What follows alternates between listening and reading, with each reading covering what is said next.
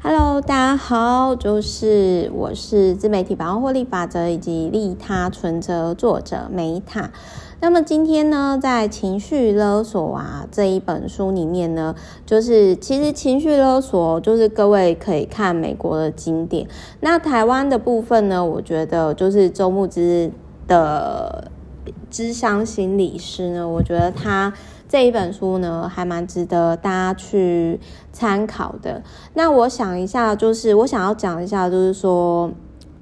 呃，当因为很多人会问我说，Meta，你要怎么去判断说你现在是不是遇到情绪勒索？那我就其实我觉得，吼，就是当你今天觉得不舒服的时候，有时候你要相信自己的直觉，就是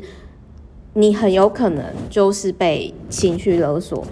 但是如果你常常都觉得不舒服，有时候可能不是别人的问题哦，是自己有问题。那我觉得情绪很擅长去情绪勒索别人的人哦，就是啊，我最近有遇到，就是他只想到自己，就是呢，就是呃，有些。有些情绪勒索者，他的同理心很低，呃，就是他只会在乎自己的需求，甚至他会觉得他自己是最正确。那别人如果说不顺从他的意呢，那他可能就是会觉得说，哦，我是被牺牲了这样子。那而且其实情绪勒索的人，他们可能如果说今天这样的人，他可能是公众人物或者是网红的话，就是说。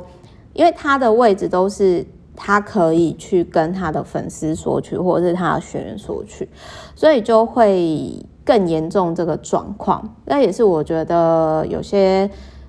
当然我自己也会反省的地方了，就是公啊、呃、公众人物这样子。那他，我觉得在这本书里面我很有共鸣的地方，就是说呢，他其实这种人他只会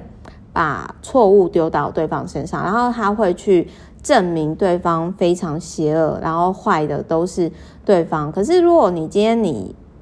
呃人际关系互动正常，你就会知道说一个巴掌拍不响，没有完美的加害者，也没有完美的受害者这样子。那所以就是说，我觉得，因为我自己会特别有感触哦，就是说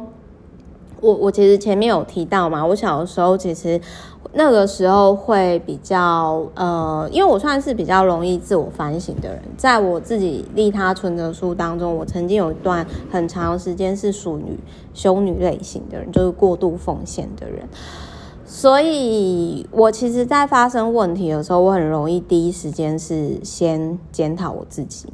但是问题是，到最后我就会搞得，比如说伴侣啊，或者是家庭还是职场间，我会扛太多不属于的责任，然后就是搞得自己很心累。那所以，其实我觉得到现阶段，我自我觉察后，我人生课题是我要如何去保护自己的那个界限。但是在拒绝人的时候呢，又呃可以让那种擅长情绪勒索的人不会断线，我觉得这是我现阶段的人生议题。但是总而言之，如果说你美国版的情绪勒索你觉得太厚了，然后太不接地气，我个人觉得说周慕姿咨商心理师的情绪勒索可以参考。好，我是 Meta，我们下一集见，拜拜。